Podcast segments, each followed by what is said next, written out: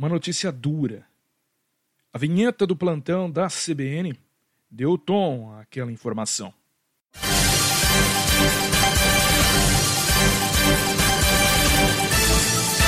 Plantão CBN. A notícia em primeira mão. É, recebendo aqui a informação do Guilherme Pierangeli, trazendo os detalhes. Infelizmente, né, Guilherme, te traz aqui a notícia de que o prefeito de Hortolândia, Ângelo Perugini, morreu nesta manhã, né? Isso, para dela, a informação foi confirmada pelo secretário de governo, Cafu, que também é amigo pessoal é, do Ângelo Perugini. O prefeito faleceu na manhã de hoje, ele tinha 65 anos e estava internado há dois meses, desde 1 de fevereiro, após testar positivo para a Covid-19. Podcast Por Trás da Notícia. Apresentação: Flávio Paradela.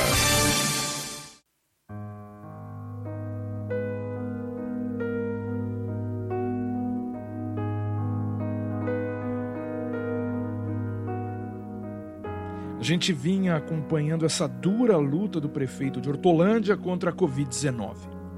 Em um primeiro momento, Ângelo Perugini foi internado em Campinas, com detalhes da assessoria de imprensa que seria uma precaução.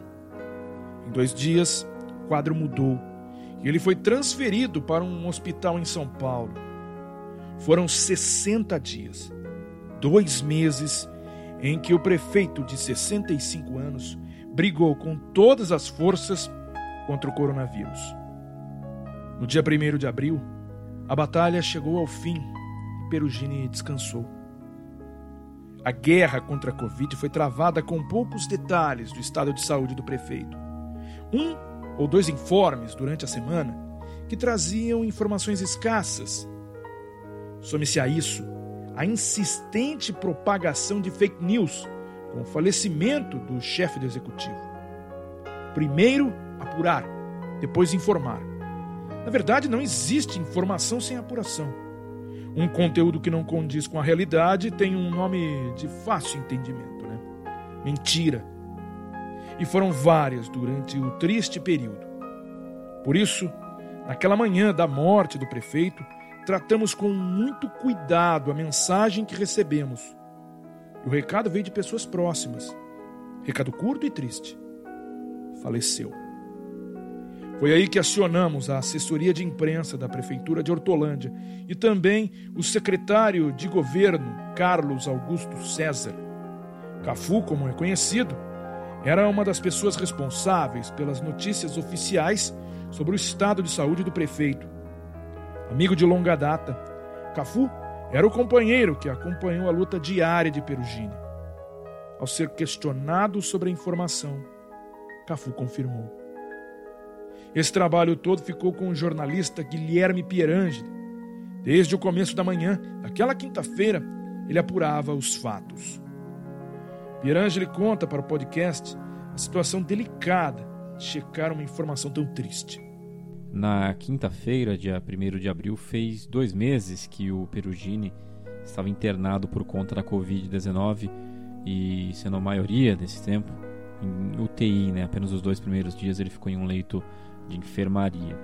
É, a gente vinha acompanhando a situação dele nos últimos meses, sempre buscando atualização junto à Prefeitura de Hortolândia e geralmente as notícias não eram animadoras, ele seguia internado, não apresentava evolução.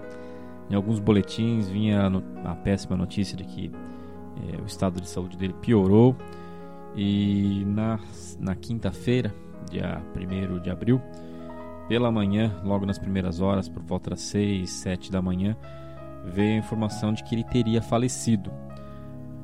Aí nós tivemos que entrar em contato com pessoas próximas a ele, com a prefeitura de Hortolândia. Falamos primeiramente com a prefeitura de Hortolândia, que enviou uma nota informando que ele não havia falecido, mas que o estado de saúde dele havia se agravado, o cérebro havia sido prejudicado. Então a gente teve que seguir acompanhando esse caso de perto.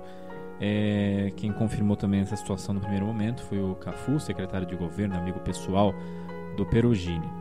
Bom, a gente seguiu acompanhando pela manhã, quando por volta das 10 e meia veio novamente a informação de que aí sim ele teria realmente falecido. Nós fomos atrás junto à prefeitura de Hortolândia, que é, por telefone não quis confirmar, disse que iria é, emitir uma nota informando a situação real do estado de saúde de Perugini.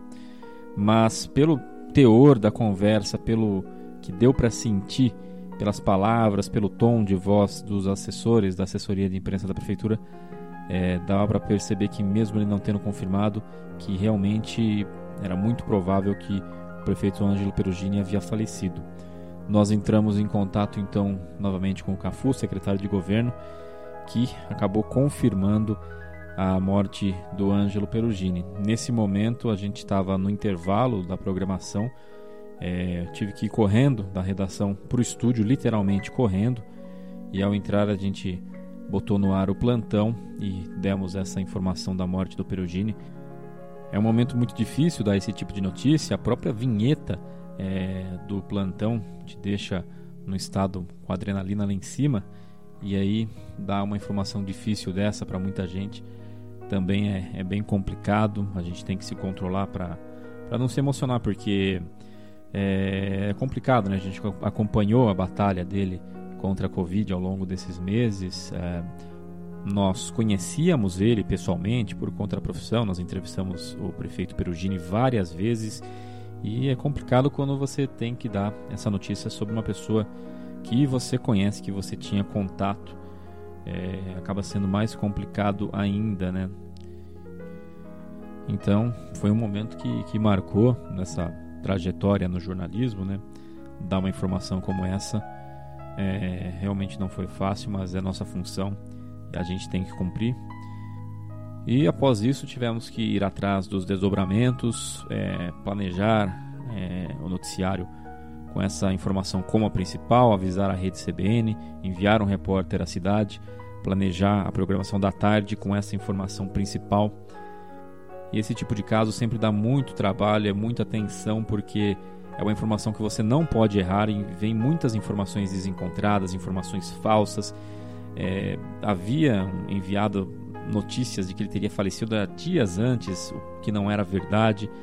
E o trabalho do jornalista é sempre ir atrás e ter uma confirmação de fontes confiáveis, porque muita gente envia qualquer besteira pelo WhatsApp e infelizmente muita gente acredita e retransmite isso.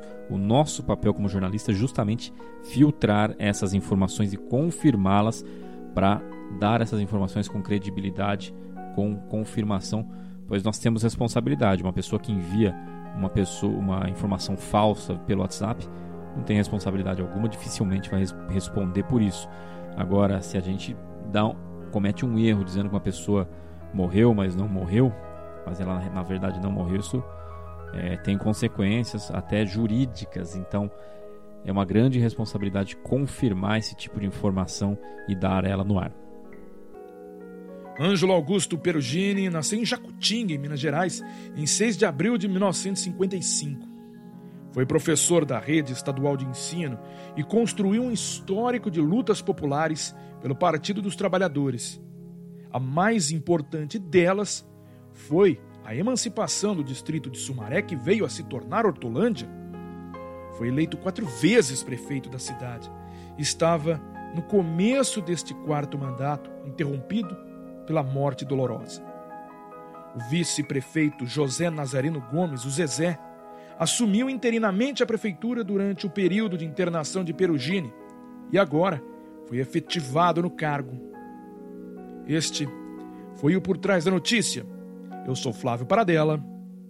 Descanse em paz, Ângelo Perugini. Bom dia, Flávio. Tudo bem com você? Prazer estar falando com a TBN, com todos os ouvintes da região metropolitana. Faz tempo que a gente não se fala. É uma grande alegria poder falar com esses dois grandes jornalistas que têm ilustrado e orientado tanto a nossa comunidade aqui. Parabéns a vocês. Um feliz ano de 2021 para vocês. Podcast Por Trás da Notícia, CBN Campinas. Toda segunda-feira no Spotify e em todas as plataformas de distribuição online. Apresentação: Flávio Paradela.